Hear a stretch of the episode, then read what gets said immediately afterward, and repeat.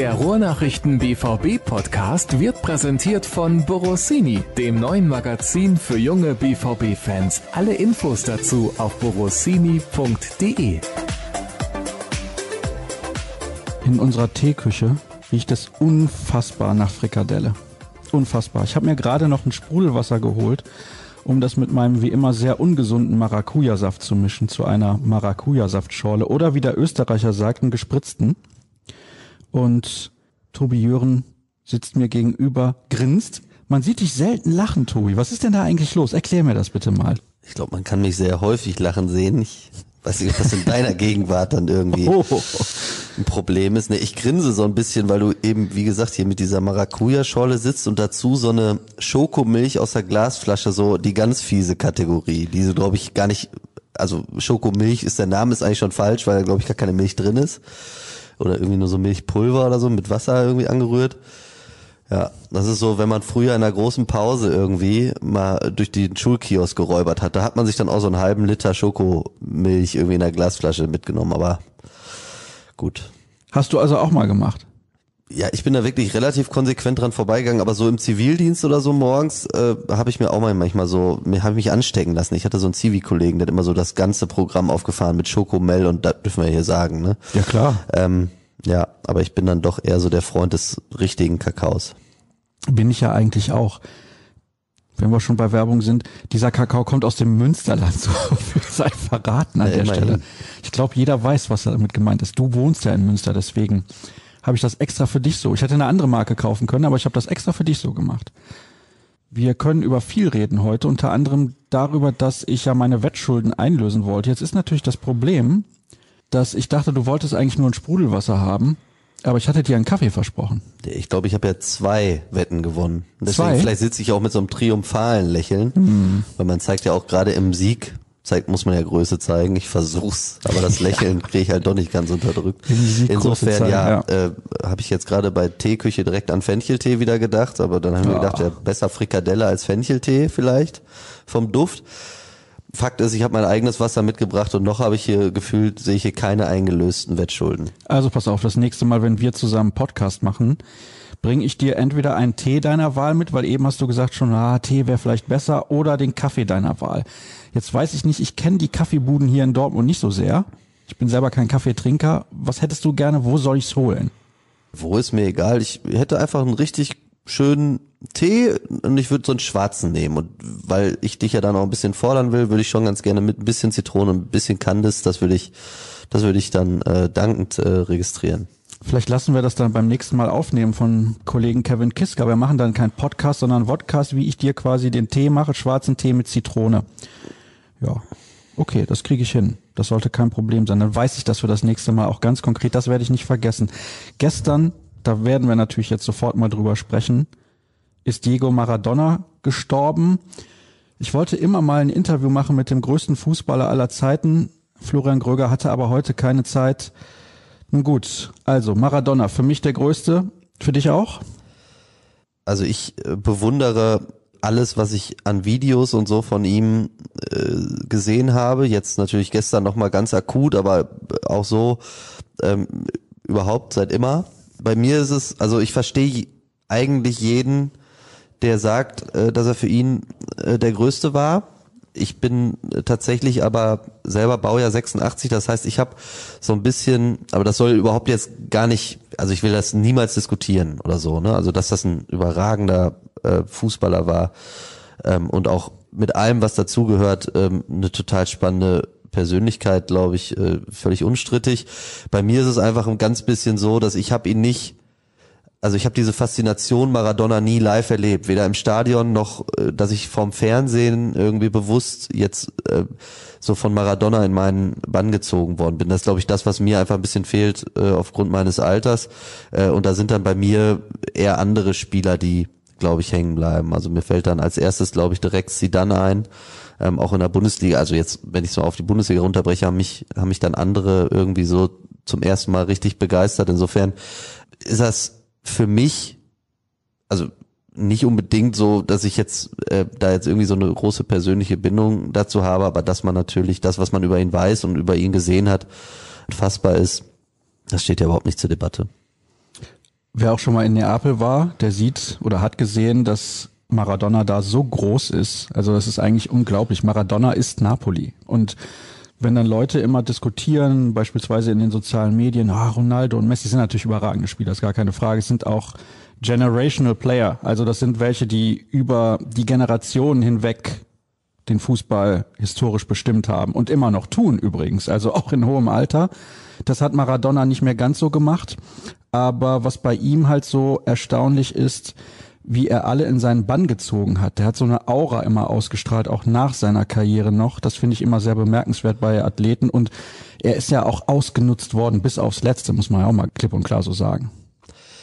Ja, keine Frage. Und ich glaube, dass das, du hast es ja gerade gesagt, also ich glaube, dass es schon tatsächlich so ein Generationending ist. Ne? Also ich glaube, wenn man ältere Leute fragt, dann kriegt man vielleicht eher Pelé, vielleicht auch Beckenbauer irgendwie genannt. Andere sagen Maradona, wenn du in, weiß ich nicht, wenn du jetzt irgendwie in der jüngeren Generation fragst, dann landest du wahrscheinlich bei Messi oder bei äh, Ronaldo. Wie gesagt, bei mir in meinem meiner Generation, also so, ich habe keinen Spieler so bewundert wie Zinedine Zidane. So jetzt mal ganz persönlich. Will da aber jetzt nicht drüber diskutieren, wer von denen dann letztendlich der Beste weiß. Ist ja auch wurscht, wenn man es äh, ehrlich nimmt. Und bei mir kommt dazu, ich war leider noch nie in Argentinien. Würde ich super gerne mal hinreisen. Äh, vielleicht nicht jetzt gerade, aber perspektivisch. Ich war auch noch nie in Neapel. Das ist äh, was, was leichter realisierbar ist oder realisierbar sein sollte und was ich auf jeden Fall nachholen will.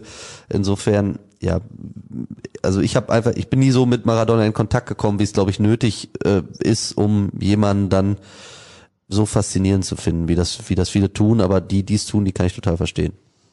Also wenn du in Neapel durch die Altstadt gehst, durch die engen Gassen auch, da kannst du überall an so kleinen Kiosken Artikel noch kaufen, die mit Maradona zu tun haben. Es gibt viele Wandgemälde sozusagen, wo an den Häuserwändern Maradona irgendwie gemalt ist. Der überstrahlt immer noch die ganze Stadt und der Verein will jetzt, beziehungsweise die Stadt Napoli, will das Stadion auch umbenennen und ich glaube, das zeigt auch ein bisschen die Bedeutung für Maradona in einer Stadt, aus der er nicht kommt. Das ist ja auch ganz interessant. In Argentinien jetzt drei Tage Staatstrauer. Das zeigt die Bedeutung dieser Persönlichkeit und ein Argument, was ich halt immer aufbringe, wenn andere sagen, ja, der und der war besser oder schlechter, wie auch immer.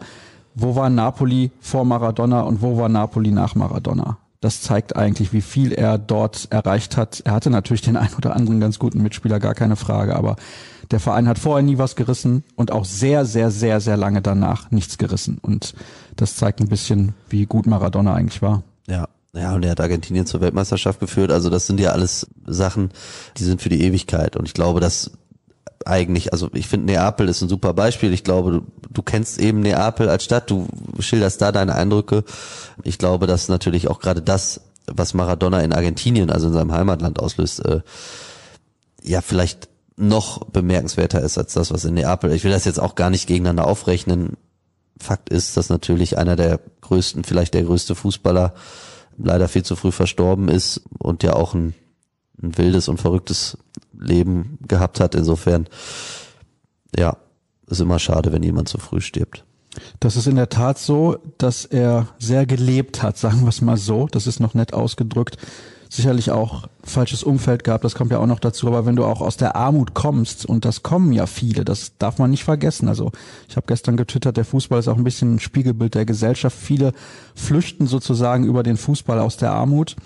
Ich möchte allen da ein Video noch empfehlen von Gary Lineker, der hat das gestern getwittert oder die BBC, ich weiß es gar nicht. Der hat ja so ein paar Anekdoten erzählt von früher, was Maradona dann auch so gemacht hat. Und das, das gesehen, ich, du meinst diese Expertenrunde. Ja, ja die saßen da zu viert und er hat dann irgendwie so ein bisschen erzählt und Maradona war dann irgendwie auf dem Feld, hat sich warm gemacht und hat den Ball irgendwie so gefühlt 20 Meter in die Luft geschossen und der landete dann maximal ein, zwei, drei Schritte wieder neben ihm, während die anderen das versucht haben und mussten dann 15 Meter irgendwie laufen, um den Ball dann wieder auf dem Fuß zu haben und er hat das irgendwie, weiß nicht, 13, 14 Mal gemacht und der Ball landete quasi immer wieder auf seinem Fuß. Er ist ja auch ein schöner Indikator, wenn, also das war ja eine Runde durchaus äh, gespickt mit ehemaligen Weltklasse-Spielern, wenn das dann auch bei denen halt so viel Bewunderung hervorruft, was einer mit dem Fußball einfach ausstrahlt. Du hast eben von Auer gesprochen. Ähm, ich glaube, er hat ja auch erzählt, dass es in der Kabine schon losging dass er erstmal irgendwie die Socken hochgehalten hat, so ein paar Minuten lang einfach und dass die Leute da schon in der Kabine saßen irgendwie und sich gedacht haben, jo, okay, was macht der hier gerade eigentlich? Ja, na, und wenn dann, dann sieht man vielleicht, wie, wie besonders talentiert oder wie unglaublich äh, talentiert und wie viel talentierter auch als andere er war. Das ist ja auch das Erstaunliche bei solchen Legenden. Die Legende wird eigentlich größer noch durch die Geschichte darum. Was bei ihm ja auch sehr besonders ist, dieses Tor bei der WM 86 gegen England mit der Hand erzielt, die Drogengeschichten, bei der WM 94 des Dopings überführt. All diese ganzen Geschichten dann in einer Stadt wie Neapel, die auch eine arme Stadt ist, das passt auch sehr dazu, dass er nicht irgendwie gespielt hat in der Stadt wie, sage ich jetzt mal, München oder London oder Paris, sondern er war in Neapel. Nicht in Rom oder Mailand, wäre ja auch eine Option gewesen, oder in Madrid sondern er war halt in der Stadt wie Neapel und das passte irgendwie wie die Faust aufs Auge. Was das Thema Aura angeht, ja, ich weiß, das ist jetzt eine fast schon eine beleidigende Überleitung für jemanden wie Diego Maradona, aber Dann eine lass Aura. es. Dann lass es vielleicht. Ja, eine Aura hat aber auch Erling Haaland. Müssen wir nicht wegdiskutieren. Der strahlt im Moment auch verdammt viel aus. Und damit kommen wir natürlich zu Borussia Dortmund. Wir sind ja der BVB-Podcast der Ruhrnachrichten und nicht der Maradona-Podcast. Aber ich dachte, das wäre auf jeden Fall zum Auftakt mal ein gutes Thema. Sollten wir drüber sprechen. Holland macht Spaß. Der spielt super. Der zeigt das, was ein Verein wie Borussia Dortmund zeigen muss, wenn er auch Titel gewinnen will. Ja, und wenn er vor allen Dingen diese Begeisterung zurückbekommen will, die vielleicht über die vergangenen Jahre so ein bisschen, ich will nicht sagen flöten gegangen ist, aber die sich so abgeschwächt hat, was glaube ich auch völlig normal war.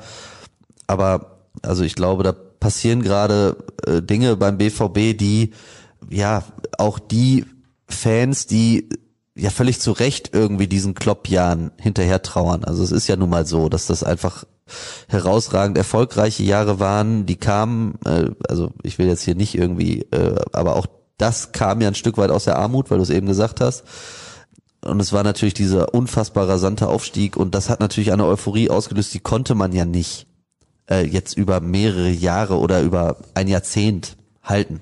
So, und jetzt habe ich schon den Eindruck, dass gerade dass gerade äh, Sachen passieren. Und so ein Haaland ist einer, der, da ist es natürlich doppelt traurig, dass das Stadion gerade leer ist. Ne? Nur wenn man, also ich erinnere mich ähm, an die ersten Spiele von Erling Haaland, als das Stadion noch voll war hat ja das Debüt in Augsburg, ähm, wo er das Spiel im Alleingang gedreht hat, ähm, dann die ersten Tore zu Hause gegen Köln und das passt ja jetzt zufällig sogar thematisch, weil eben am Wochenende das Spiel gegen Köln ansteht.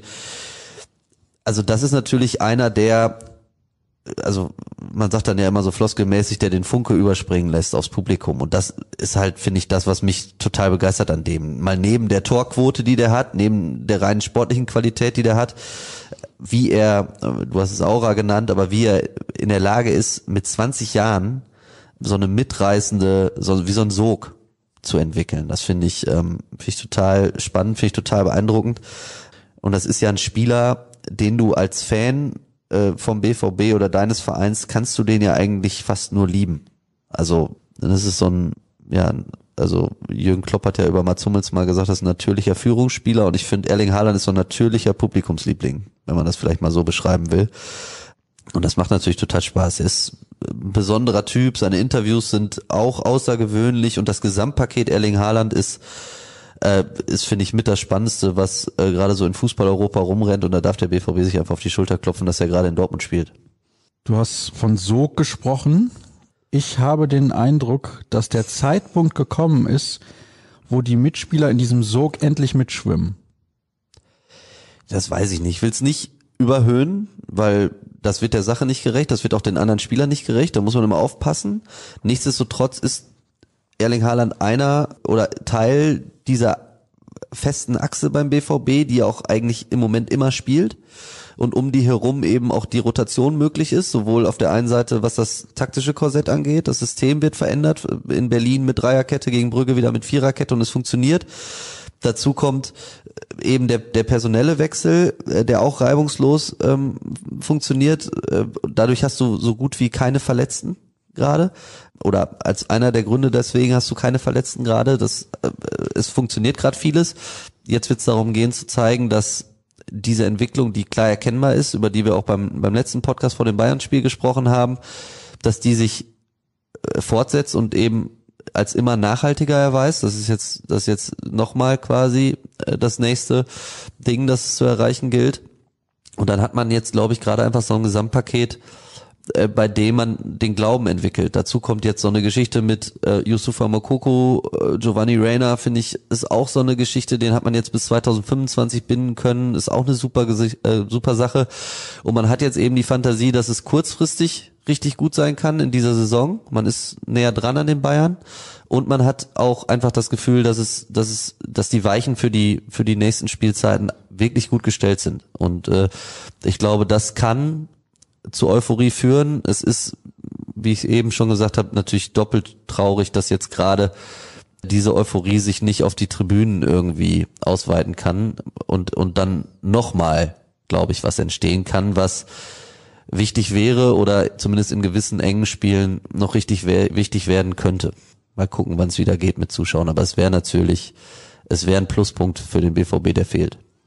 Und ein Pluspunkt auch in Hinblick darauf, jemanden wie Holland zu überzeugen, zwei, drei Jährchen länger in Dortmund zu bleiben? Also es wird ja so viel, also ich tue mir da immer so schwer mit. Der hat unterschrieben in Dortmund im Winter, ist aus Salzburg gekommen, hat dann äh, direkt getroffen wie am Fließband und nach vier Spielen wurde eigentlich schon nur noch, oder was heißt nur noch, aber es wurde gefühlt schon wieder viel darüber gesprochen, wann er wieder weg ist. Ne? Und also das wird wenn es so weitergeht, vermutlich so kommen, dass der irgendwann nochmal zu einem größeren Verein geht. Ähm, zumindest würde es mich überraschen, wenn es anders wäre. Aber dass er jetzt erstmal in Dortmund spielt und zufrieden ist und seine Tore machen will und auch, glaube ich, weiß, dass er gerade an einem sehr guten Ort ist, weil er hat ja die Möglichkeit, auf absolutem Topniveau zu spielen. Und es ist ja auch durchaus möglich, dass der BVB mal in dieser Saison dann auch in der Champions League, was glaube ich auch für so einen Erling Haaland natürlich ein besonderer Wettbewerb ist, den nächsten Schritt geht und mal eben über die Runde der letzten 16 hinausgeht. Die Gelegenheit ist günstig in dieser Saison, das ist so mein Eindruck. Und da muss man mal gucken, ob er dann bis 2022 in Dortmund spielt oder bis 2023, aber das ist ja dann auch nicht irgendwie nur eine Saison. Ne, insofern äh, bin ich fest davon überzeugt, dass er äh, in der nächsten Saison auch noch in Dortmund spielt und alles, was dann kommt, finde ich jetzt gerade, habe ich ja auch beim letzten Podcast erzählt, sowieso super schwer zu prognostizieren. Ist eh schon schwierig und aufgrund von Corona verschieben sich ja gerade dann doch ähm, einige Dinge auch auf finanzieller Ebene. Warten wir es mal ab. Wir kommen jetzt schon zu den Hörerfragen, weil es wieder mal so viele sind und ich weiß, Tobi Jören kann nicht kurz und knapp.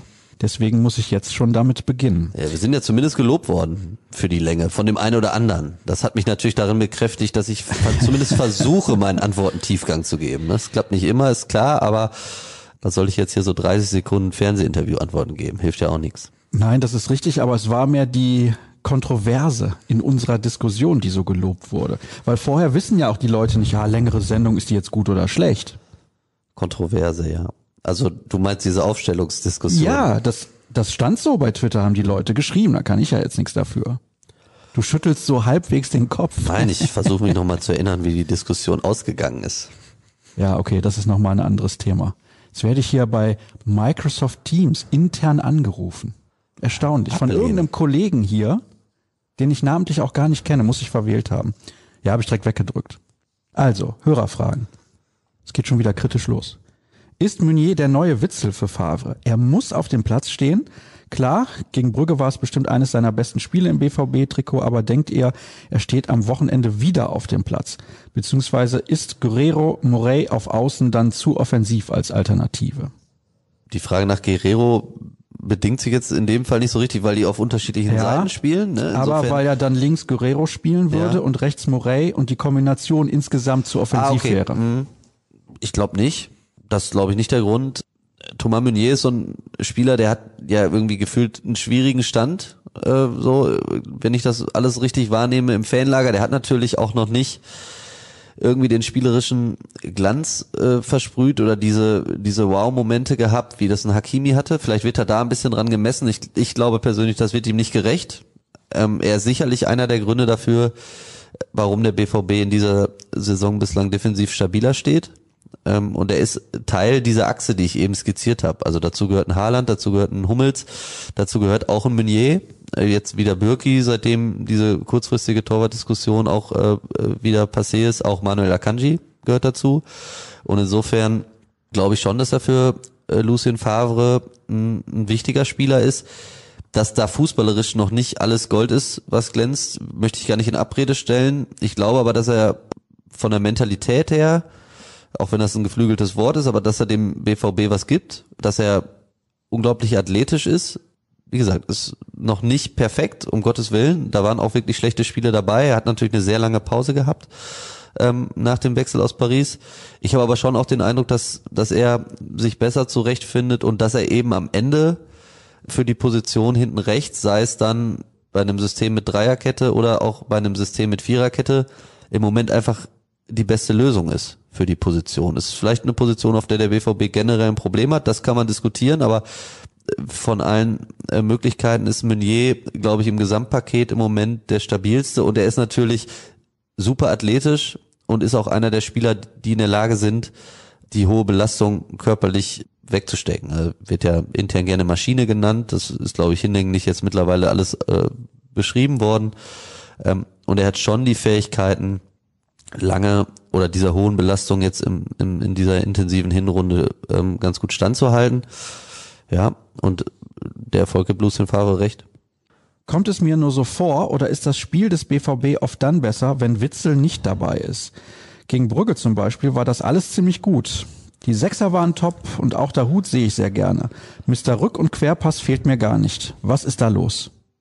Finde ich zu negativ zusammengefasst. Finde ich auch nicht, dass es dem Spieler gerecht wird. Das Hinspiel in Brügge war auch richtig gut. Da hat Axel Witze gespielt, sogar auf unbekannter Position, hinten in der Innenverteidigung. Er hat dann ja auch gegen Bayern München den Vorzug bekommen. Hat er auch kein schlechtes Spiel gemacht, in meinen Augen. Er ist, glaube ich, genauso Teil der Rotationsmaschine, die äh, Lucien Favre in dieser Saison halt aufgrund der eben angesprochenen Belastung ganz anders laufen lässt, kriegt auch mal Pausen. Ich habe den Eindruck, dass ähm, Witzel sich im Vergleich zur Vorsaison gesteigert hat, dass er wieder besser drin ist, wieder näher an die Form kommt oder auch an die Präsenz kommt, die er äh, gleich zu Beginn seiner Zeit in Dortmund hatte, als er aus China zum BVB gekommen ist und dass ihm eben diese Pausen, die er jetzt mal bekommt, auch gut tun. Das ist mein Eindruck. Er wirkt auf mich frischer, auch ja wieder stabiler und präsenter. Äh, und ich glaube, dass er schon auch ein Element ist im BVB-Spiel, das dem Ganzen zum einen Stabilität gibt und dieses Wort Balance, das Lucien Favre so gerne bemüht, äh, auch eins ist, dass Axel Witze sich durchaus auf die Fahne schreiben darf. Der spielt unspektakulär, ja, er spielt auch vielleicht manchmal den Querpass oder den Rückpass oder den Sicherheitspass, wo man sich wünschen würde, dass er ein bisschen mehr ins Risiko geht. Ähm, andererseits habe ich einfach den Eindruck, dass auch Witzel so ein, so ein Puzzleteil ist von dieser Mischung beim BVB, die man gerade hat, die einfach gut funktioniert. Es ist nämlich die Mischung aus Balance, Balance, Balance. Das war manchmal zu viel und dann auch zu langweilig zu gucken. Aber man muss ja einfach sagen, dass davor so viel offensive Qualität rumrennt. Also du brauchst ja auch nicht sieben, acht Leute auf dem Platz, die immer ins Risiko gehen, sondern du brauchst die richtige Mischung. Und ich glaube, dass Axel Witzel in vielen Spielen das ordentlich gemacht hat in dieser Saison. Ich glaube, dass es in den in vielen weiteren Spielen machen wird. Und ich sehe ihn da jetzt nicht im Hintertreffen. Fakt ist, man hat natürlich gerade im zentralen Mittelfeld unheimlich viel Qualität. Man hat Bellingham, Hut, man hat Delaney und Witzel. Äh, und der Eindruck, der mittlerweile da ist, ist, es funktioniert fast in jeder Konstellation. Das ist erstmal was, was den BVB freuen sollte und freuen darf. Ich sehe dabei jetzt nicht den Ansatz, dass der BVB ohne Witzel besser ist als mit ihm. Die Rotation hast du jetzt mehrfach angesprochen in deiner Antwort. Das finde ich übrigens auch, dass Favre da gelernt hat. Jetzt kann man natürlich sagen, das liegt an diesem engen Spielplan. De facto ist es aber so, die spielen genauso viele Spiele wie in allen anderen Saisons. Es ist nicht so, dass sie mehr spielen würden. Sie spielen es etwas komprimierter und sie haben kein Wintertrainingslager. Ich glaube aber, das ist gar nicht so schlimm. Sie haben dann eine Woche frei ungefähr und dann gehen sie wieder ins Training und spielen dann in der Bundesliga weiter. Aber ich weiß gar nicht, ob das immer so viel besser oder schlechter ist, wenn du eine Winterpause hast oder nicht. Der BVB hat viele Optionen auf hohem Niveau. Da kommt sicherlich dazu, dass ein Moda Hut endlich ja, ich will nicht sagen, den Durchbruch geschafft hat, aber dass er auf jeden Fall solide Leistungen bringt und dass man auch auf ihn zählen kann, weil er bringt ein anderes Element als andere Spieler rein. Deswegen finde ich, ist das mit der Rotation natürlich sehr, sehr wichtig und funktioniert auch sehr gut und Favre hat definitiv dazugelernt. Wir kommen zu einer ja, du Frage. Hast vor ja. allen Dingen, ah, da fällt glaub, er mir ins Wort. Unglaublich. Ja, du hast jetzt, du hast jetzt so ein, so ein Gerüst, so eine, so eine Basis, die funktioniert und in der sich halt unheimlich viele Spieler wohlfühlen. Und der Vorteil an Rotation, wenn sie funktioniert, ist natürlich die, also der, dass dann auch alle Spieler äh, ja mit einem gewissen Selbstvertrauen, mit einer äh, äh, gewissen Freude äh, bei der Arbeit dabei sind und und dass dann Sachen funktionieren. Also und da sollte man sich jetzt einfach auch nicht in eine Tasche lügen. Es ist ja so, wenn das zwei, dreimal mit der Rotation schiefgegangen wäre, dann wäre da genau das, was jetzt gelobt wird, wäre dann kritisiert worden. Wahrscheinlich auch von dir an dieser Stelle. Ja, natürlich. Aber du weißt, was ich meine. Also du brauchst dann auch einfach, also das ist ja dann, so ist Fußball. Ne? Äh, Genauso wie das jetzt, da haben wir, glaube ich, vor der Saison drüber gesprochen, da habe ich gesagt, es ist ganz einfach. Er trainiert jetzt die Viererkette in der Vorbereitung und am Ende entscheidet der Erfolg darüber, ob ihm das auf die Füße fällt oder ob er dafür gefeiert, schrägstrich gelobt wird. So, und und genau das geht jetzt auf. Der Plan mit der Viererkette äh, geht auf, äh, der Plan mit der Rotation geht auf und dann kriegt man dieses Lob auch völlig zurecht. Man darf jetzt nur nicht so tun, als ob das nicht ohne Risiko gewesen wäre und als ob für alle immer klar gewesen wäre, dass das genau der richtige Weg ist. Jetzt funktioniert's und es funktioniert aus Dortmunder Sicht Gott sei Dank und dann ist alles gut. Du kannst ja Rotation in dieser Saison auch besonders gut argumentieren und moderieren auch innerhalb der Mannschaft, mal unabhängig von den Ergebnissen. Weil die Situation ist, wie sie ist, alle drei Tage ins Spiel. Das heißt, die Spieler haben, glaube ich, auch viel mehr Verständnis dafür, dass rotiert werden muss. Es gibt natürlich Spieler, also alle Spieler wollen am liebsten immer spielen. Aber wenn du zu einem Spieler hingehst wie Marco Reus oder Jaden Sancho oder Hazard, jetzt vor dem Berlin-Spiel. Hazard und Sancho haben nicht gespielt, also Sancho hat 90 Minuten auf der Bank gesessen und normalerweise würde der Spieler hinterher sagen, boah, ist aber der letzte Dreck. Dann kommt der, spielt gegen Brügge, schießt ein schönes Tor, insgesamt eine gute Leistung. So, in der Vergangenheit kann ich mir vorstellen, hätte das eine Riesendiskussion gegeben, warum der nicht spielt in Berlin. Ist so, aber ist auch der Klassiker, dass dann im Erfolg einfach vieles leichter ist. Das, du hast recht, es liegt zum einen an diesem an dieser komprimierten Saison, das ist es ja eigentlich, du hast es eben gesagt, es sind ja nicht mehr Spiele, klar, jetzt kommen natürlich sehr gebündelt, dass jetzt auf Länderspielreisen für die Nationalspieler dann auch drei Spiele anstehen und nicht zwei. Das intensiviert das Ganze schon. Und dass es so gar keine Woche mal gibt, zumindest für die Nationalspieler, die keine englische ist, äh, das ist, glaube ich, schon noch mal ein bisschen intensiver als in den Vorjahren, weil man natürlich einfach nach hinten raus aufgrund der anstehenden EM im nächsten Sommer auch keine Zeit hat, die Saison irgendwie auszudehnen. Ne? Plus die nicht vorhandene Winterpause, äh, wo man, glaube ich, einfach überhaupt noch nicht sagen kann. Also das kennt ja keine deutsche Mannschaft, keine Winterpause zu haben. Die ist zwar auch immer kürzer geworden in den vergangenen Jahren, aber also so kennt's ja keiner. Und insofern hat der BVB natürlich den großen Vorteil, dass, dass die Breite im Kader erstmal besser ist als bei den meisten anderen. Also die Qualität ist sowieso höher als bei den bei allen anderen Bundesligisten außer Bayern München.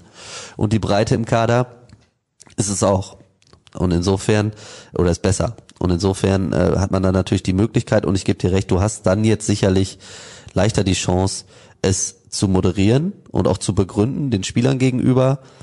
Und du hast einfach den, da bin ich wieder bei dem Punkt, du hast den großen Vorteil, dass jetzt die Spieler auch sehen, dass es funktioniert. Wenn es am Anfang zwei, dreimal schief geht, hast du eine ganz andere Ausgangslage. Gott sei Dank, aus Dortmunder Sicht, habe ich gerade schon gesagt, muss beim BVB die Diskussion keiner fürchten im Moment. Aber so ist auch Fußball. Du brauchst dann auch manchmal im richtigen Moment, ich will nicht sagen Glück, aber zumindest Erfolg. Gucken wir mal, wie es ist Ende Dezember, Anfang Januar. Dann stehen ein paar schwierige Spiele auf dem Programm und dann können wir nochmal ein Fazit ziehen, was das angeht. Grüße aus Dänemark, super Podcast, immer wieder ein Vergnügen, euch zu hören. An der Stelle müsste ich eigentlich aufhören, das würde schon reichen, können wir den Podcast für heute beenden, machen wir aber natürlich nicht. Wie seht ihr die Chancen, einen Dänen als Cheftrainer beim BVB zu sehen? Die haben ja einen in den eigenen Reihen, für die, die das nicht wissen, das ist Mike Tullberg, der trainiert die U19. Sowas würde man im Englischen einen Longshot nennen, dass Mike Tullberg irgendwann mal die erste Mannschaft bei Borussia Dortmund trainiert. Genau, ne, also dass äh, man sich über die U19 empfehlen kann für höhere Aufgaben, äh, keine Frage. Ich glaube, dass Mike Tulwig, der erst die U23 trainiert hat, ähm, jetzt die U19 trainiert, intern geschätzt wird und sich deswegen ja auch jetzt in der U19 nach diesen ganzen Umstrukturierungen und dem ganzen ja, ich nenne es mal Ärger um, um Michael Skibbe da jetzt in der U19 beweisen darf und man mit Enrico Maaßen einen neuen Mann geholt hat für die U23, die jetzt zwar das erste Mal verloren hat, aber der auch super spannend ist als Trainer und der ja auch einen sehr erfolgreichen und äh, wirklich ja auch beeindruckenden Start hingelegt hat mit seiner Mannschaft jetzt äh, in Dortmund. Da rennen schon, ne, das gilt auch für Geppi, also Sebastian Gebhardt in der U17. Der BVB hat spannende Trainer in den äh, in der zweiten Reihe, so nenne ich es mal, und das meine ich jetzt nicht despektierlich. Nichtsdestotrotz, um die Frage konkret zu beantworten, ich verstehe, dass äh, der Däne da vielleicht auch Interesse hegt, äh, mal einen dänischen Landsmann beim BVB an der Seitenlinie zu sehen, halte ich die Wahrscheinlichkeit jetzt gerade natürlich für, für un, un, also für sehr gering, weil es gibt einfach überhaupt keinen Bedarf und ich glaube auch nicht, dass Mike Tulberg äh, die erste Wahl wäre, wenn es theoretisch in irgendeiner, aus irgendeiner Konstellation sowas wie eine Interimslösung bräuchte. Gibt einige dänische Trainer in der Vergangenheit, die einen großen Namen hatten. Morten Olsen, Peter Möller-Nielsen, hat der nicht mit Dänemark 92 sogar die EM gewonnen? War das nicht der Trainer, der damals Dänemark aus dem Urlaub aus dem Urlaub, das weiß ich. Und ich weiß, dass das EM-Finale 92 ist so das erste Fußballspiel, an das ich mich richtig bewusst erinnern kann, dass ich das im Fernsehen geguckt habe, mit meinem Opa zusammen. Und Opa hat immer gesagt, hier, Ike Hessler, der Kleine, den musst du dir angucken. Der ist richtig gut. Ja, der war bei dem Turnier richtig ja. gut. Ja.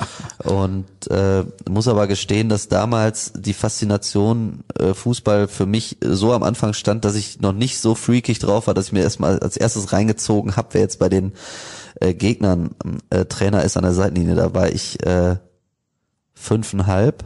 Und insofern habe ich tatsächlich gerade nicht auf dem Sender aus dem Stehgreif wer 92 Dänemark trainiert hat. Doch, ich glaube, es war Peter Möller-Nielsen. Weißt du noch, wer die Tore für Dänemark geschossen hat? Kim Wilford also ich weiß, und dass Jon es 2-0 Jensen. war. Ja, 2-0. Ne, aber genau. wie gesagt, ich äh, war emotional erstmal damit, äh, hatte ich genug damit zu tun, mich, mich auf Fußball einzulassen und auf die deutsche Nationalmannschaft. Ja, also wie gesagt, Kim Wilford, das war so ein großer Schlags und Jon Jensen, so ein defensiver Mittelfeldspieler. Ja, wir kommen wieder zurück zu den Hörerfragen, wo wir einen kurzen Schlenker in Richtung dänischen Fußball gemacht haben. Bitte mal ein paar lobende Worte für Akanji, der seit Wochen konstant gute Leistungen bringt, bevor der dann beim nächsten kleinen Fehler wieder zum Buhmann gemacht wird. Von Tobias Jören natürlich zum Beispiel. Ich hoffe, ich stehe nicht im Verdacht, direkt Leute zum Boomer zu machen. Also liegt mir wirklich fern und also ich habe ja zumindest an dieser Stelle hier schon das ein oder andere Mal auch für Grauzonen und nicht nur für Schwarz-Weiß-Betrachtung Wie dein plädiert. Pulli, auch eine Grauzone. Genau, auch eine reine Grauzone. Insofern, ja, äh, hoffe ich nicht, dass der Eindruck vorherrscht, aber ich kann es am Ende auch nicht äh, entscheidend beeinflussen, außer äh, versuchen, da faire Berichterstattung zu liefern. Äh, Gebe aber erstmal dem Hörer komplett recht, dass Manuel Akanji gerade eine sehr gute Phase hat. Hat sich stabilisiert, wie die komplette BVB-Defensive. Habe ihn auch danach gefragt, jetzt auf der Pressekonferenz vor dem Spiel gegen Brügge.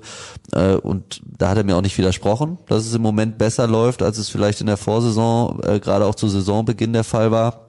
Er fühlt sich mittlerweile in beiden Systemen wohl, hat sich, glaube ich, auch tatsächlich mit Mats Hummels nochmal anders gefunden. Das hat auch so ein bisschen Zeit gebraucht, das ist einfach so mein Eindruck.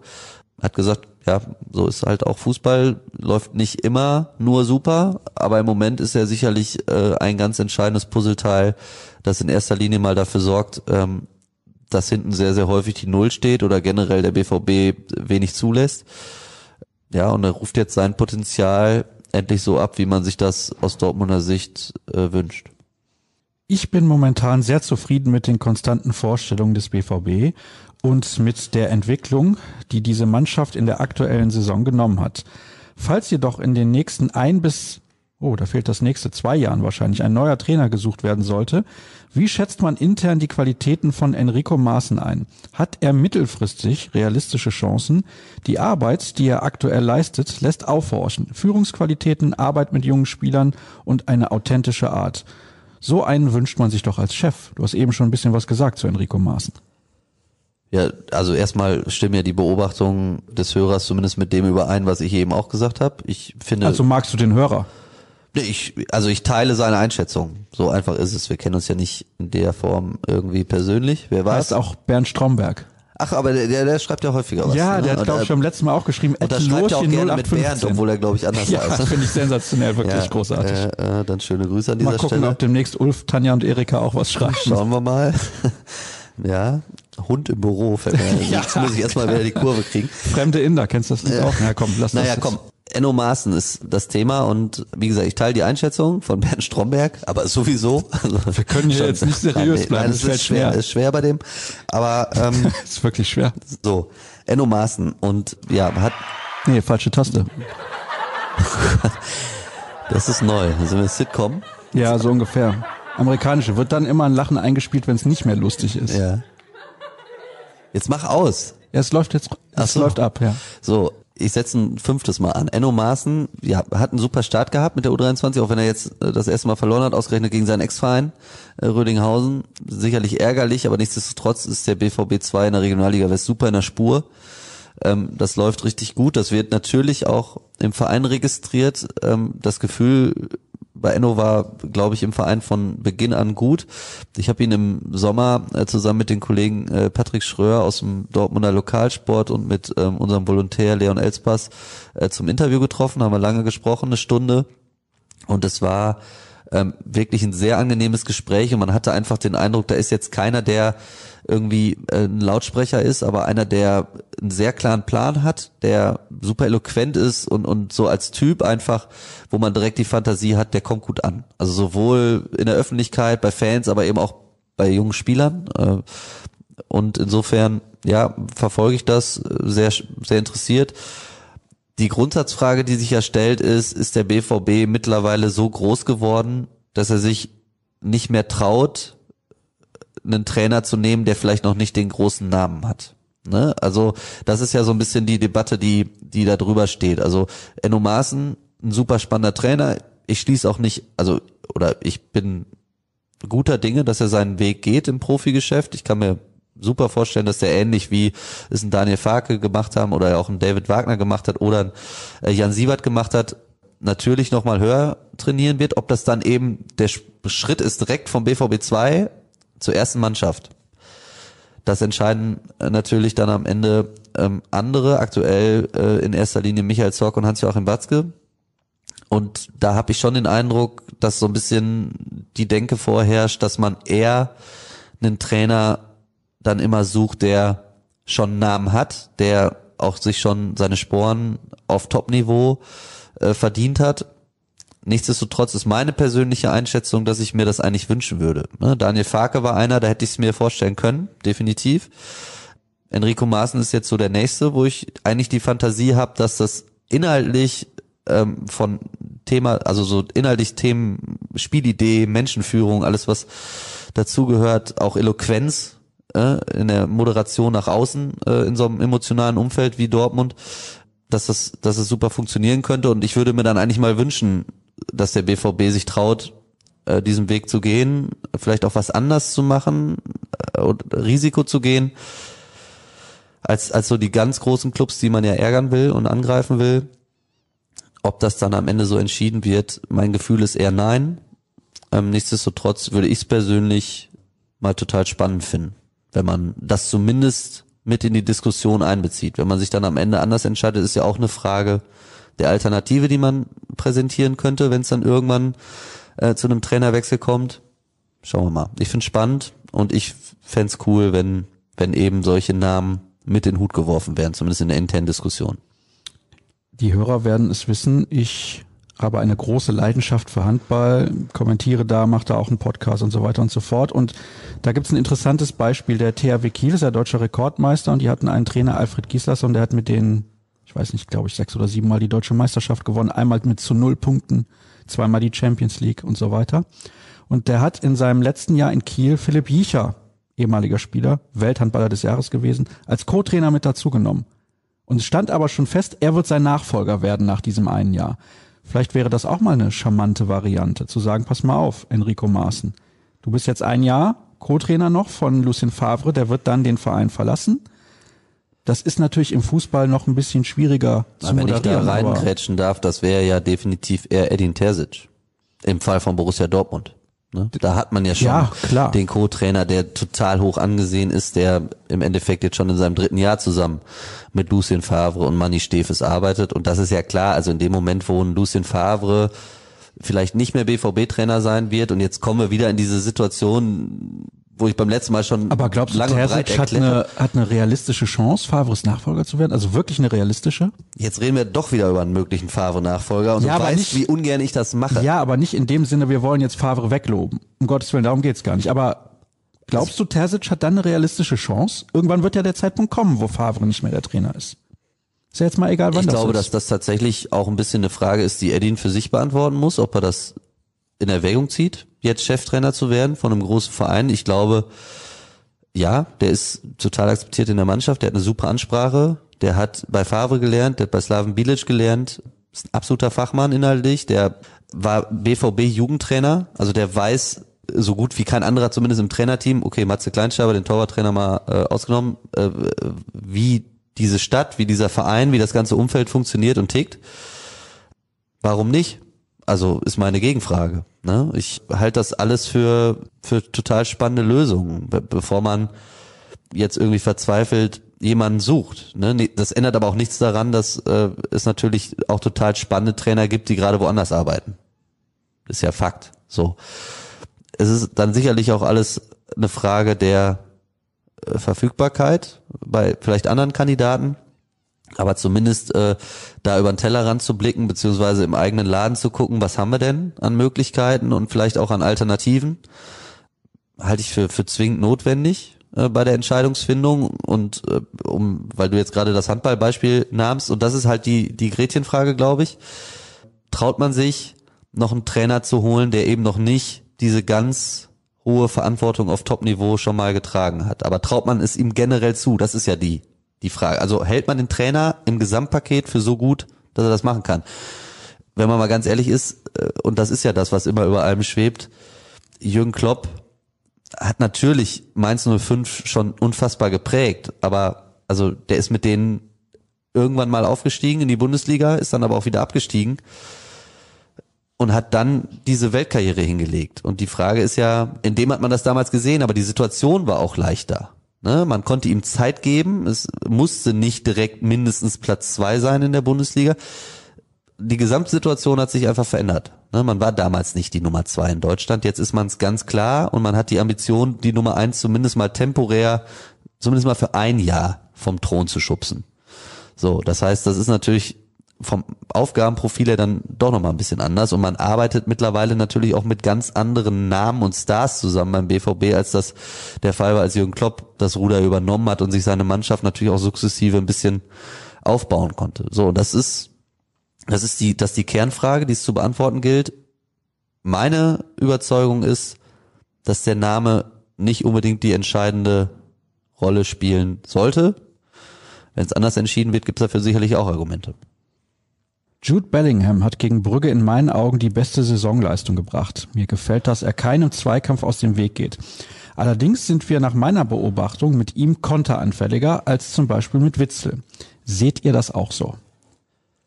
Er ist ein anderer Spielertyp, der natürlich auch, auch viel mehr selber mal äh, Läufe in die Tiefe anbietet, der auch noch einen anderen Zug zum Tor hat, als es ein Axel Witzel hat. Der spielt auch noch mal ein bisschen ungestümer, weil er einfach auch natürlich ja viel jü also jünger ist und auch jugendlicher äh, an die Sache rangeht. Nichtsdestotrotz hatte ich den Eindruck, dass es jetzt in dem Duo Bellingham und Delaney super gepasst hat, genauso wie es zum Beispiel mit Delaney unter Hut, aber auch mit Witzel unter Hut passen kann. Ähm, gegen die Bayern war es ja dann ein bisschen defensiver. Es ist, glaube ich, tatsächlich so dann auch die Frage, man weiß ja so vorher, ich habe das damals auch mit Ballbesitz und mehr verteidigen müssen begründet, ähm, was auf einen wartet. Ich würde jetzt zum Beispiel da mal davon ausgehen, dass Dahut Bellingham zusammen die unwahrscheinlichste Variante für eine Startelf ist. Einfach nur, weil man dann diese Stichwort Balance, Stichwort äh, defensive Absicherung vielleicht am wenigsten gewährleistet hat. So und dann ja, glaube ich, muss man den sicherlich mal in ein, zwei Situationen vielleicht auch ein bisschen bremsen und einfangen, aber dass er einen super Start hingelegt hat und dass er sich überhaupt einfach zutraut, so mutig Fußball zu spielen, auch in der Offensive so mutig Fußball zu spielen, ich finde, und das mit 17 Jahren, das spricht ja total für ihn. Der BVB ist auf allen Positionen qualitativ ordentlich doppelt besetzt, mit Ausnahme der Stürmerposition und den beiden Außenverteidigern. Kommt ihr zu der gleichen Einschätzung des Kaders oder wo seht ihr noch Handlungsbedarf? Ja, würde ich auch unterschreiben. Guerrero links gesetzt, Meunier rechts, haben wir eben lange drüber gesprochen. Ähm, dahinter in Felix Passlack, glaube ich, erstes Backup. Nico Schulz, jetzt zumindest auch mal wieder mit Kurz einsetzen. Matteo Morey auch. Aber man hat eben schon den Eindruck, also ich, ich sehe dann noch Felix Passlack eigentlich als erstes Backup im Moment, weil er auch auf beiden Seiten eben äh, gebracht werden kann. Aber klar, die A-Besetzung sind Meunier und Guerrero. Und Rafael Guerrero, den kann man ja gar nicht hoch genug einschätzen. Also habe ich ja schon öfter, ist halt ein einfach geiler ein Spieler. super Fußballer, ein super Kicker. Das ist dann auch keine Schande, wenn man den nicht zweimal im Kader hat als Linksverteidiger. Ne? Der hat natürlich zum einen den Vorteil, dass er so vielseitig ist und zum anderen äh, den Vorteil, dass er einfach so begnadet ist. Also das, das hat man nicht so oft. Ne? Und da ist sicherlich gerade aktuell in der Form, in der er spielt, einer der besten Linksverteidiger in Europa für mich. Und dass man den nicht zweimal im Kader hat, ist, ist logisch. Äh, bei Erling Haaland ist es ähnlich. Also das ist ja, die Bayern haben Robert Lewandowski, wenn man jetzt immer diesen großen Vergleich nimmt. Und die haben auch keinen zweiten Lewandowski im Kader. Ne? Ja, wen haben die überhaupt ja, Die dahinter? können dann Choupo-Moting einwechseln, Ja. das ist kein schlechter Backup, keine Frage.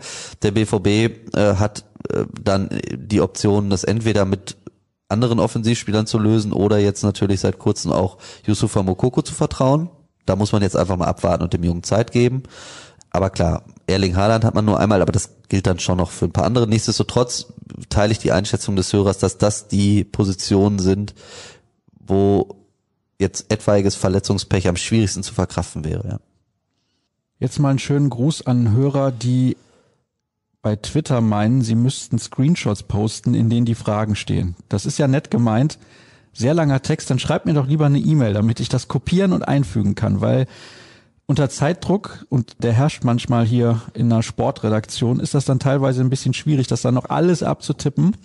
Deswegen kann ich da nicht gut drauf eingehen, beziehungsweise gar nicht. Also, wenn ihr wollt, dass wir das diskutieren, ich glaube, die Hörer wissen, dass ich sie anspreche, schickt mir das gerne eventuell auch als private Nachricht bei Twitter. Das ist mir egal, da habt ihr mehr Zeichen zur Verfügung. Ich nehme das ja gerne mit rein, so ist es nicht.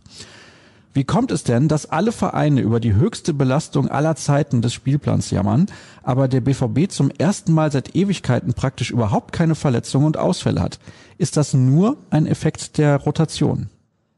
Ich glaube nicht nur, der BVB hat den Vorteil jetzt in diesem konkreten Fall, dass er, das ist jetzt erstmal nichts Schönes, aber dadurch, dass er natürlich vergangene Saison sowohl im DFB-Pokal als auch in der Champions League relativ früh gescheitert äh, ist, also vor der Corona-bedingten Unterbrechung, dass er dann die Saison zwar zu Ende gespielt hat, aber dann ja wirklich eine richtig vernünftige Sommerpause hatte und auch eine richtig vernünftige Sommervorbereitung hatte. Also da muss man jetzt mal der Fairness halber sagen, das hatten andere Vereine nicht so. Ich denke an Leipzig, ich denke an Bayern München, ich denke auch an Bayer Leverkusen. Leverkusen hat die Europa League noch gespielt, die haben jetzt glaube ich mittlerweile sechs oder sieben Verletzte, obwohl auch Peter Bosch, der nun wirklich überhaupt nicht für Rotation bekannt ist, da total konsequent rotiert. Also das hat in erster Linie mal was damit zu tun, man konnte sich richtig vorbereiten, man rotiert jetzt, also Lucien Favre steuert die Belastung schon sehr, sehr gut, wie ich finde.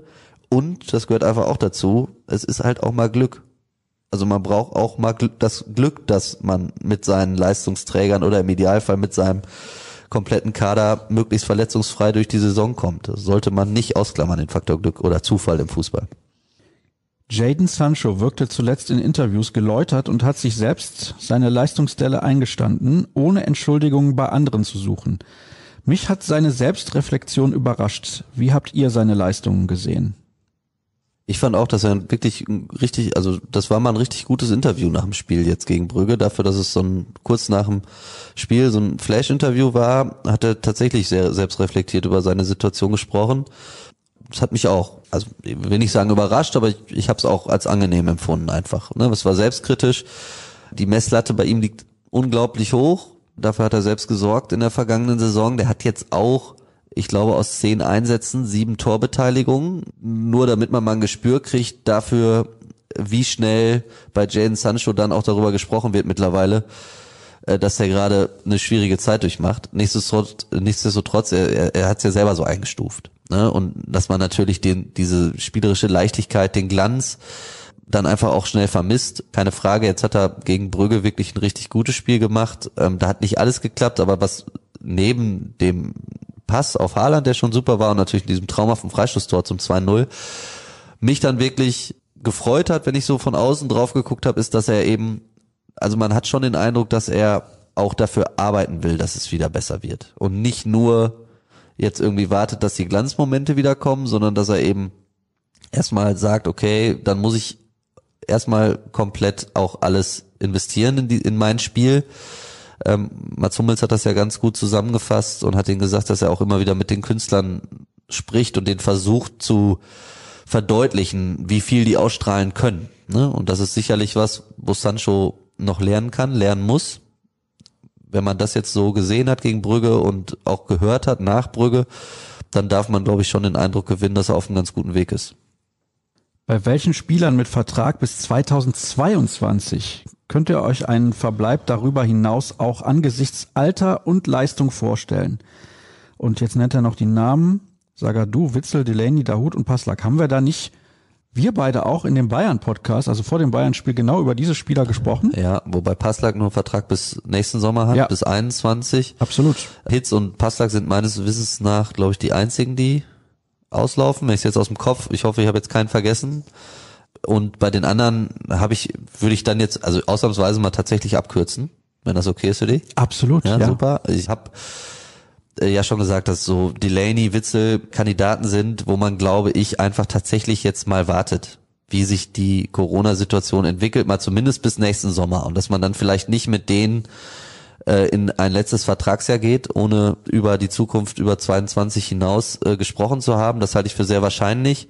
Aber jetzt gerade ist es, glaube ich, wirklich sehr früh, weil dafür steckt man noch mittendrin. Verluste des letzten Geschäftsjahres, des laufenden Geschäftsjahres haben wir alles thematisiert die wirtschaftliche Lage ist schon bitter. Also der BVB kommt besser durch als andere, klar, aber tut natürlich trotzdem schon richtig weh. Und das sind natürlich auch Spieler, die viel Geld verdienen, gerade in Axel Witzel. So, und dann hängt, glaube ich, ganz viel davon ab, wie sich auch der Markt entwickelt, ähm, wie auch die persönlichen Ambitionen des Spielers dann sind. Ne? Ob Axel Witzel sagt, ich möchte meine Karriere in Belgien ausklingen lassen oder ich möchte noch zwei Jahre auf Top-Niveau spielen Vertragslaufzeit, vielleicht will der länger Vertrag haben, als der BVB ihm geben will und so weiter und so fort. Da gibt es sicherlich Gesprächsbedarf. Ich glaube nur, dass er tatsächlich nicht jetzt ansteht, sondern dass da noch mindestens ein halbes Jahr Zeit ist. Eine Minute 20 Sekunden war okay, deine kurze und knappe Antwort. Ja, für deine Verhältnisse Sind solide. war das ein Quickie. Droht wirklich ein Abschied von Delaney? Ist ein solcher Spieler nicht unglaublich wichtig? 10 Millionen Euro wären doch ein Witz. Gab es da Gerüchte, der wechselt? Also ich weiß, dass es im Sommer immer wieder mal Gerüchte gab, dass Delaney äh, einer der möglichen äh, Streich- oder Verkaufskandidaten sein sollte. Da gab es ja dann auch dieses durchaus äh, emotionale Video des kleinen Jungen, der irgendwie geweint hat und wo Thomas dann selber ihm quasi geantwortet hat und gesagt, muss nicht alles glauben, was geschrieben wird. Ähm, wir haben das meines Erachtens nach auch relativ schnell richtig eingeordnet, ohne dass ich das jetzt irgendwie unsere Bericht, also ne, du bist ja dafür verantwortlich, uns zu loben und deine Bücher und deine und alles, was du so. Bücher, so ne? viele Bücher habe ich noch nicht geschrieben. Tu mir da mal ein bisschen zwei. schwerer mit, aber ich glaube, dass Thomas Delaney richtig ist, dass ein wichtiger Spieler ist. Richtig ist, es hat im Sommer gar keinen Gedanken gegeben, beim BVB ihn abzugeben. Ähm, und ich glaube, äh, dass es diesen Gedanken auch nicht gibt für den Sommer 21 und ich glaube auch nicht für 10 Millionen Euro, um das abzukürzen. Schon wieder. Ich habe jetzt nicht drauf geguckt, wie lange das gedauert hat. Was sagt ihr zum Leak der Klausel von Hummels, dass sich sein Vertrag, der aktuell bis 2022 läuft, automatisch um ein Jahr verlängert, wenn er in der nächsten Saison 22 Pflichtspiele macht? Auch wieder kurz kann ich nicht, kann ich nicht bestätigen. Also nicht im Sinne von, kann sein, dass es stimmt, aber ich muss gestehen, dass ich es nicht weiß. Das war tatsächlich sehr kurz, das war unter zehn Sekunden. Ja, dann, was soll ich dann jetzt hier irgendeinen ja. irgendein Mist erzählen? Nichtsdestotrotz will man Mats Hummels sicherlich gerne noch lange an den BVB binden wollen vielleicht auch über seine Karriere hinaus. Eben. Warum nimmt Favre an den Pressekonferenzen teil? Es scheint für keine Seite positiv zu sein. Kann eine Pressekonferenz nicht von jemandem gehalten werden, der zumindest eine neutrale Einstellung dazu hat? Auch auf interessante Fragen gibt es keine Antwort. Ja, es ist schön, dass das draußen wahrgenommen wird. Ne? Ich schätze Lucien Favre so als äh, netten Menschen wirklich sehr. Also der ist total höflich und das finde ich erstmal super, weil das auch in unserem Geschäft nicht unbedingt immer eine Selbstverständlichkeit ist.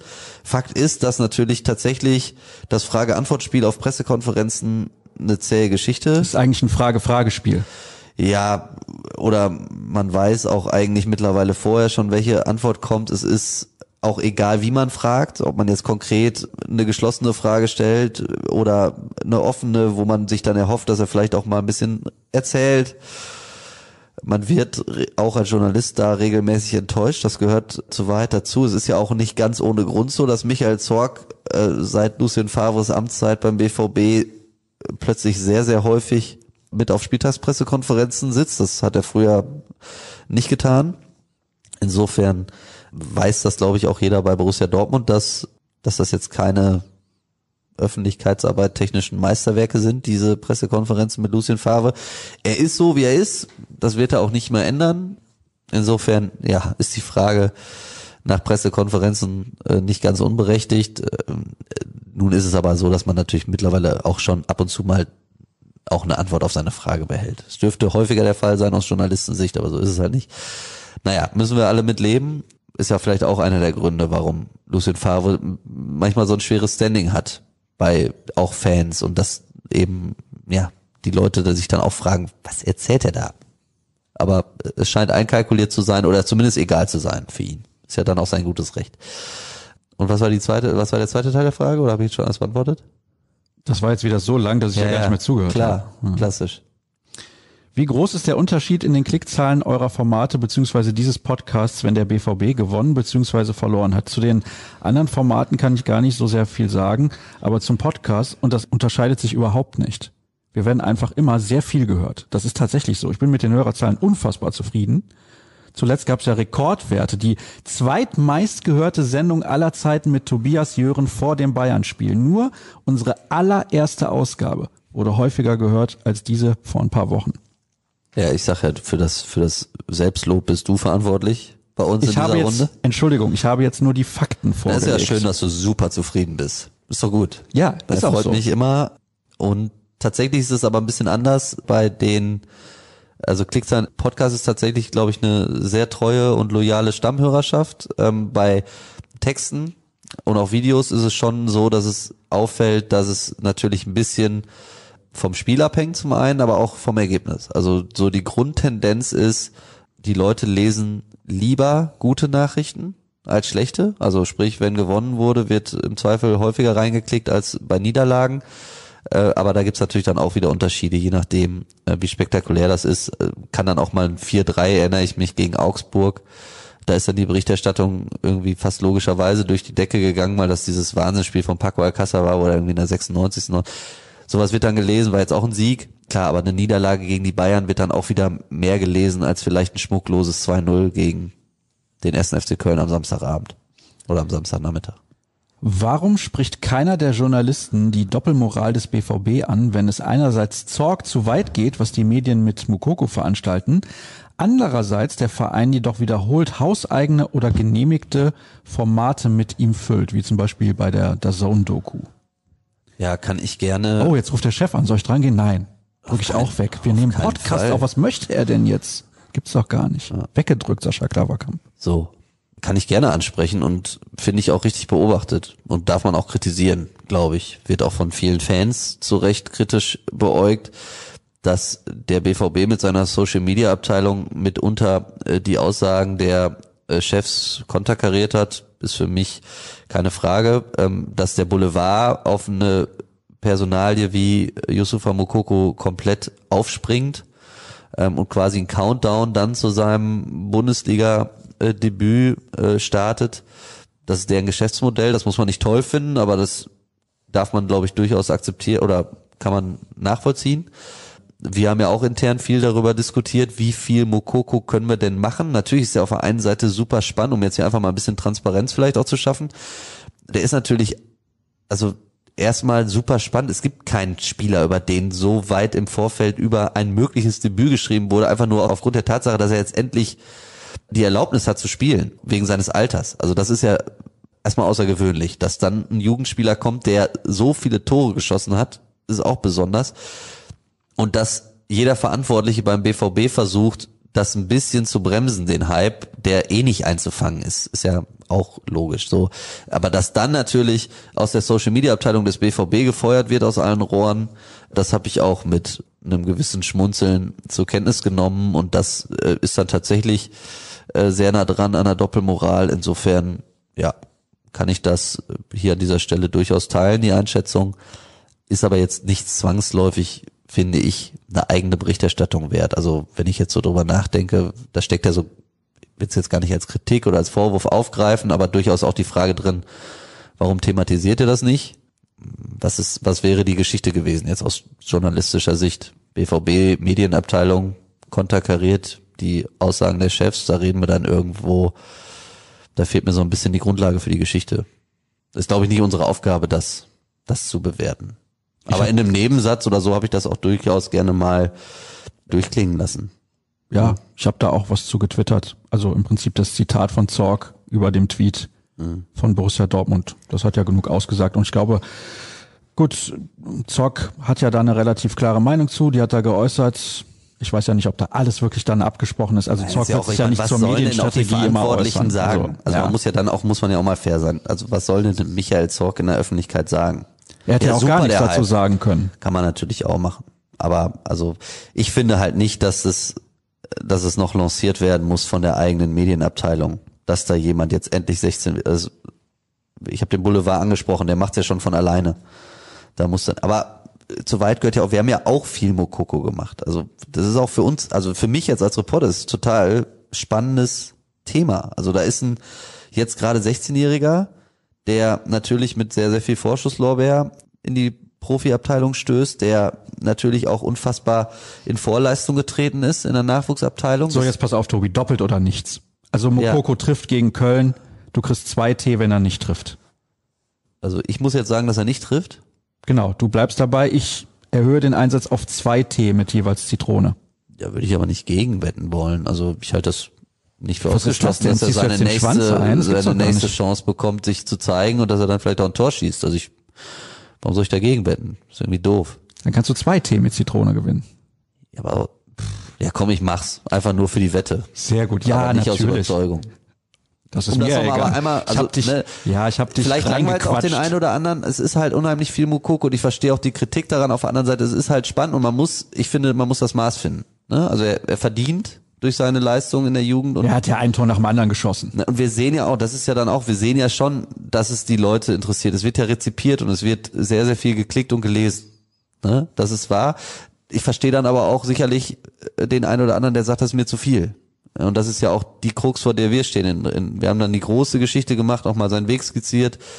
Aber es ist ja auch außergewöhnlich. Es ist ja auch außergewöhnlich, sonst wäre er nicht der jüngste Spieler in der Geschichte in der Bundesliga. Die haben sich dazu entschieden, weil er so überragend gut ist, sonst hätten sie ihn nicht dazu genommen. Und dann ist das natürlich eine Geschichte, wenn der so einen Rekord ausstellt, wo man drüber berichten muss. Ich genau, ja die auch Frage ist ja, reicht eine Geschichte ja, Oder okay. macht man noch eine zweite und macht man noch eine dritte, weil man natürlich weiß, dass geklickt wird, dann sagt der Onliner vielleicht, ja, schieb rüber, ne, wird gelesen und der Reporter sagt, ja, ich habe aber alles erzählt, jetzt ist es gut und dann muss man, glaube ich, einen Mittelweg finden. Ich habe den Eindruck, wir haben es ganz, ganz gut hinbekommen, bin aber auch immer offen, äh, weiter in die Diskussion zu gehen.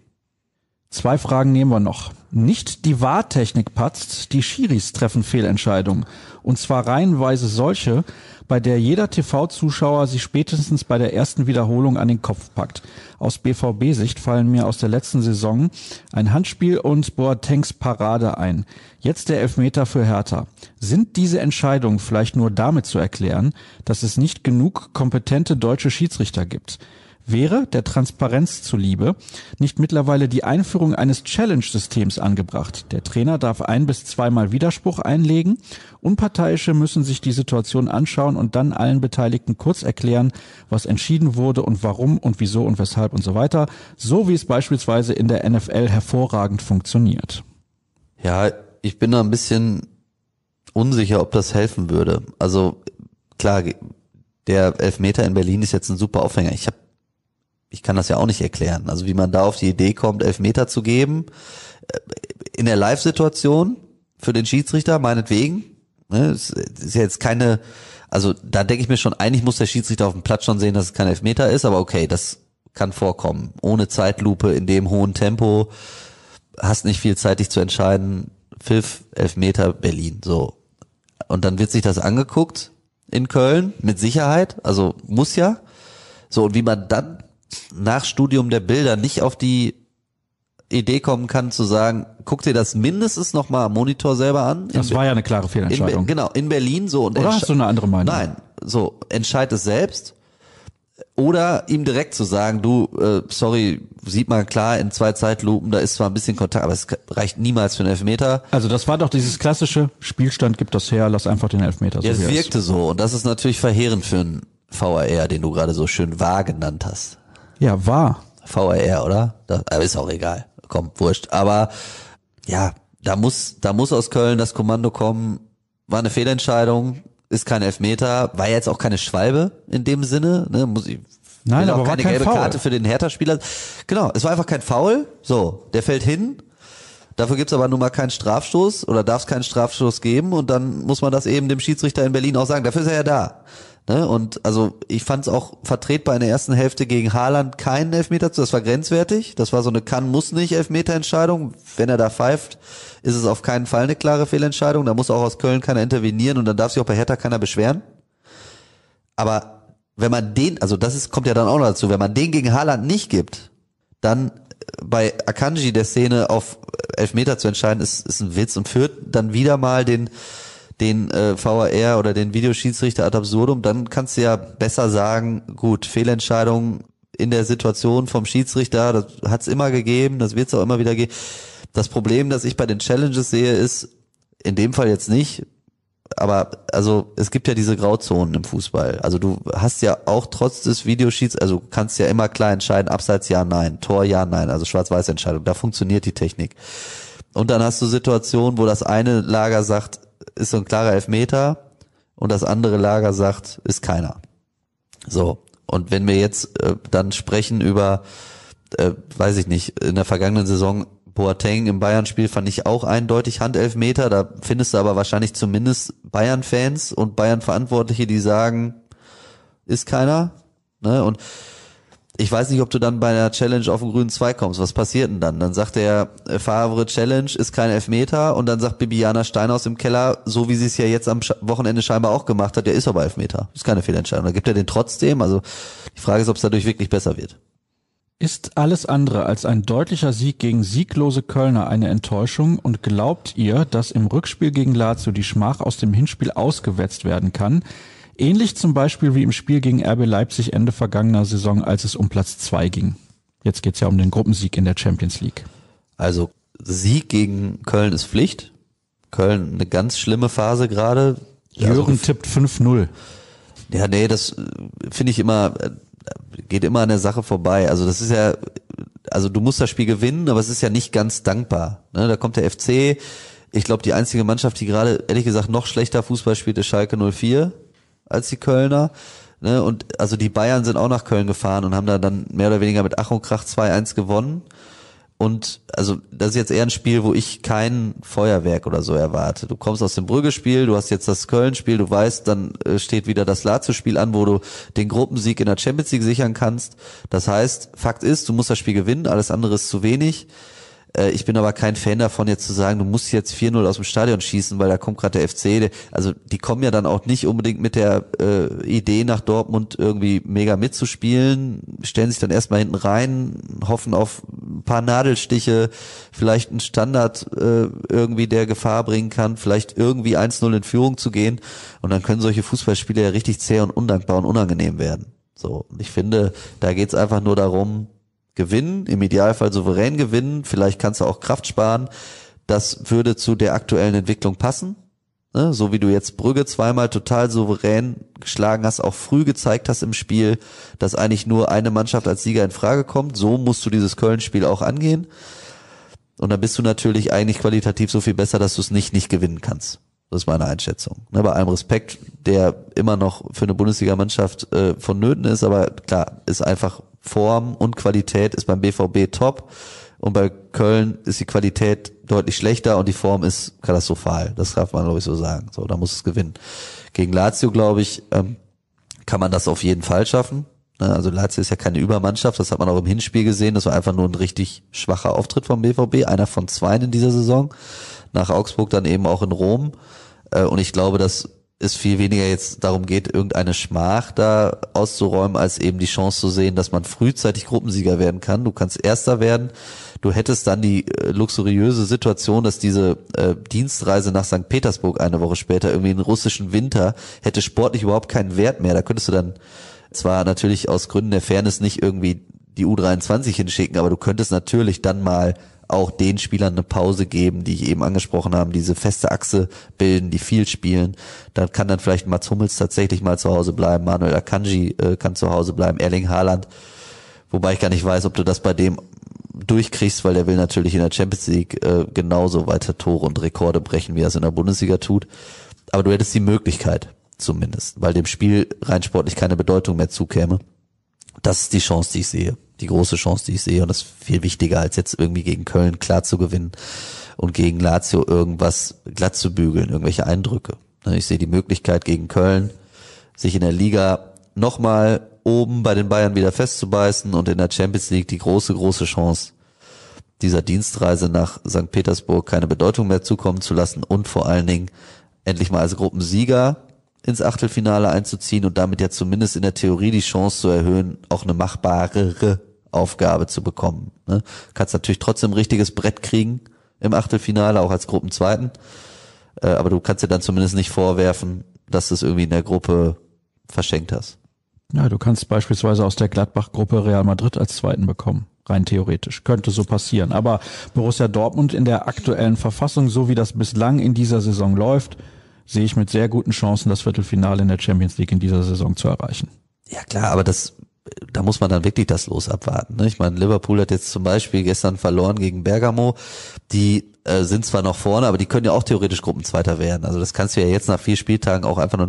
Ich bin einfach immer ein Fan davon zu sagen, du kannst ja nur gucken, dass du selber deine Aufgaben seriös erledigst. Das seriöseste, was du anbieten kannst in dieser Gruppe, die ja auch dankbar ist für eine Champions League Gruppe, gehört ja auch äh, äh, dazu, äh, wenn man wenn man das betrachtet. So und dann ist von den vier Mannschaften, die da rumkicken, der BVB auch die beste. Also ne, bei Lazio Rom ist vielleicht noch ein großer Name, bei Brügge, äh, ja, so, da bin ich dann schon mal eben auf dem Standpunkt auch Zenit St. Petersburg. Der BVB ist die beste Mannschaft in der Gruppe und dann muss es auch der Anspruch sein, diese Gruppe zu gewinnen, als Gruppensieger durchzugehen. Dann hat man seine Hausaufgaben erledigt und dann hat man zumindest das Recht darauf zu hoffen, dass man eine lösbare Achtelfinale Aufgabe. Wenn es dann trotzdem Real Madrid ist, dann ist es halt so. Aber wenn du Gruppenzweiter wirst, dann musst du dich zumindest überhaupt nicht wundern, wenn du einen Knaller kriegst im Achtelfinale. Insofern ist das das, was man selber beeinflussen kann oder sollte man dann tun, nichts auch tun. Vielleicht dann auch ein Rückspiel irgendwann im Februar mit Zuschauern. Wer weiß das schon? Könnte passieren. Schön wär's, ja. Ja. At Tobi Jören, at Sascha Staat, at rnbvb, ruhrnachrichten.de. Morgen um 6.30 Uhr natürlich wieder BVB Kompakt. Live-Show am Wochenende ab 14.45 Uhr, unter anderem auf YouTube. Wir haben das volle Programm für euch und wir hatten jetzt wieder mal deutlich über eine Stunde. Herzlichen Dank dafür, Tobi. Das soll's gewesen sein. Bleibt gesund. Wir hören uns. Tschüss.